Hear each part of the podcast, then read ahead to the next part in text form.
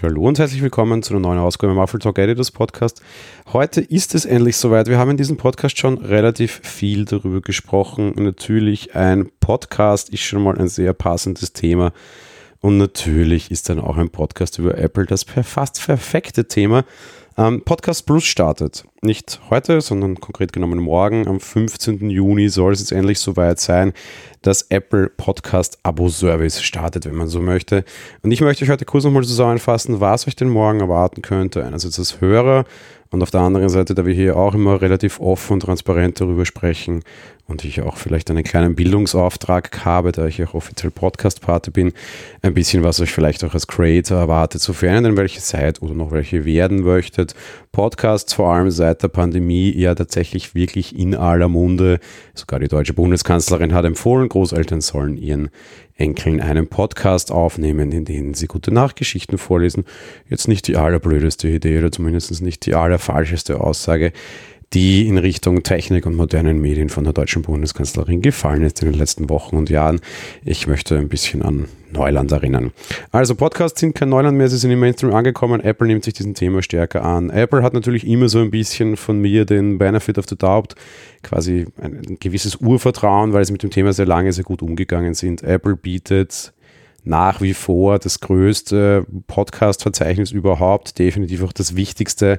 Sehr viele externe Services speisen sich aus dem Angebot von Apple heraus. Ich traue mich sehr frei und frech sagen, und das werden auch sicherlich alle anderen, die nicht großartig auf Apple setzen, jetzt keinen Apple Podcast betreiben müssen, neidlos anerkennen müssen. Ohne, Pod also ohne Apple wären Podcasts nicht da, wo sie heute sind. Vielleicht wäre sogar Apple nicht ganz ohne Podcasts dort, wo es heute ist, habe ich schon oft dazu gesagt. Apple hat die hohen Preise von iPods früher vor allem sehr gerne damit gerechtfertigt, dass es hunderte und tausende Stunden kostenloses Audio gibt, in Form dieser Podcasts eben. Und iTunes war der erste so richtig vernünftige Podcatcher.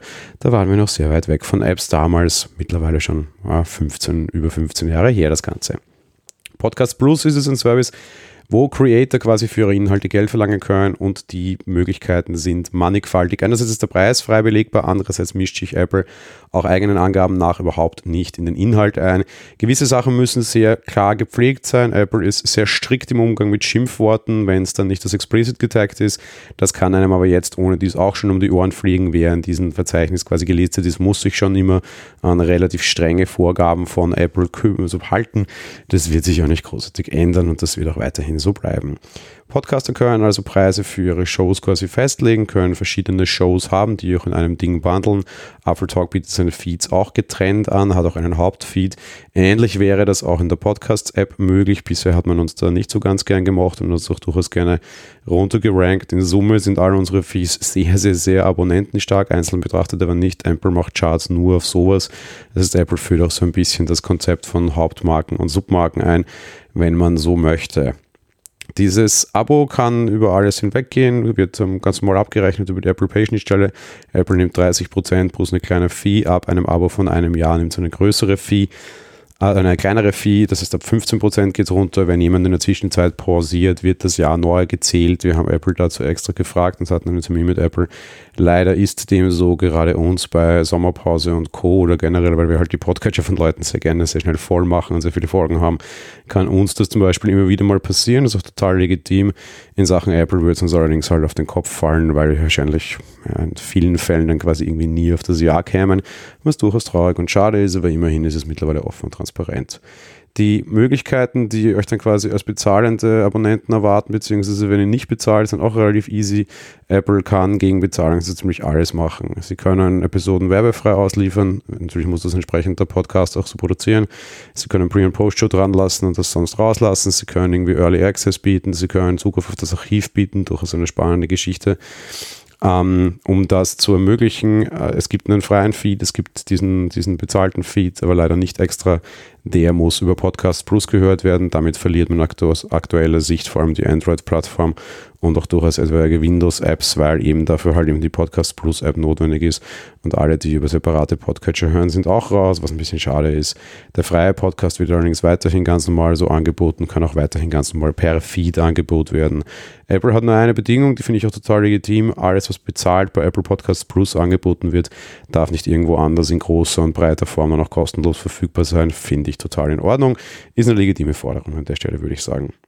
Apple übernimmt das Hosting von den Dateien, die bezahlt sind, quasi kostenlos mit. Muss man leider in ihre, in ihre Oberfläche gehen, da ist auch keine API oder sowas da. Das ist ein bisschen schade, wenn das besser integriert wäre ins System oder in irgendwelche Apps zumindest.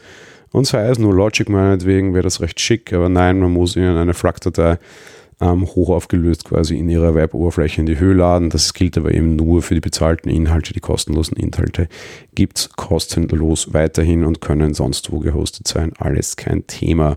Im Zweifel ändert sich für euch morgen also relativ wenig. Kann aber durchaus sein, dass die ersten Podcasts aufschlagen, die Geld von den Nutzern für gewisse Funktionen haben möchten. Eine Frage, die wir sehr häufig gefragt wurden, ob Apfeltalk hier erwägt, Dinge zu tun. Die Antwort ist ein klares Ja. Wer, wenn nicht wir und für wen, wenn nicht uns, wäre dieses Podcast-Angebot so interessant. Ob das an der generellen Struktur hier etwas ändert oder nicht, sei mal dahingestellt. Die Antwort ist mal ja, aber eher weniger oder eher Dinge, die jetzt nicht den, den großen Aufschrei wahrscheinlich erzeugen werden oder hoffen wir zumindest. Fakt ist aber, wir werden morgen nicht dort starten. Man kann uns weiterhin über Steady unterstützen, man kann uns weiterhin dort ein bisschen Geld in den Hut werfen, über das wir uns freuen. Das passiert auch und das wird bis jetzt auch mal so bleiben. Und wir werden uns dann über unsere Sommerpause hinweg bis irgendwie in den September überlegen, wie wir das tun, ob wir das tun und in was für einer Form wir das tun werden. Bis dahin ändert sich mal nichts. Bedeutet, bis zur Sommerpause geht es hier sowieso ganz normal weiter, auf Steady auch und nach der Sommerpause werden wir dann mit neuen Plänen, das war ja meistens schon so, auf euch zukommen und in diesen könnte Apple Podcasts Plus dann auch eine Rolle spielen, auch allein, weil wir es ausprobieren wollen. Klar, ein großer Grund, und das habe ich von Anfang an gesagt, und Apple gab mir dann ja leider recht, es gab erhebliche Probleme mit der Einführung generell der neuen Podcasts-App, da war Podcasts Plus noch gar nicht in Sicht. Soweit, dass Apple das Ganze verzögern musste und verschoben hat das hat auch ein, ein, eine Auswirkung auf unsere Entscheidung. Wir wollen uns das mal ein bisschen ansehen. Wir empfehlen euch das Gleiche. Bin aber schon gespannt und sehr interessiert daran, welche Podcasts dann ab morgen quasi mit diesem neuen Angebot aufschlagen. Und wir werden da sicher die ein oder anderen Hintergrundgespräche nachher führen.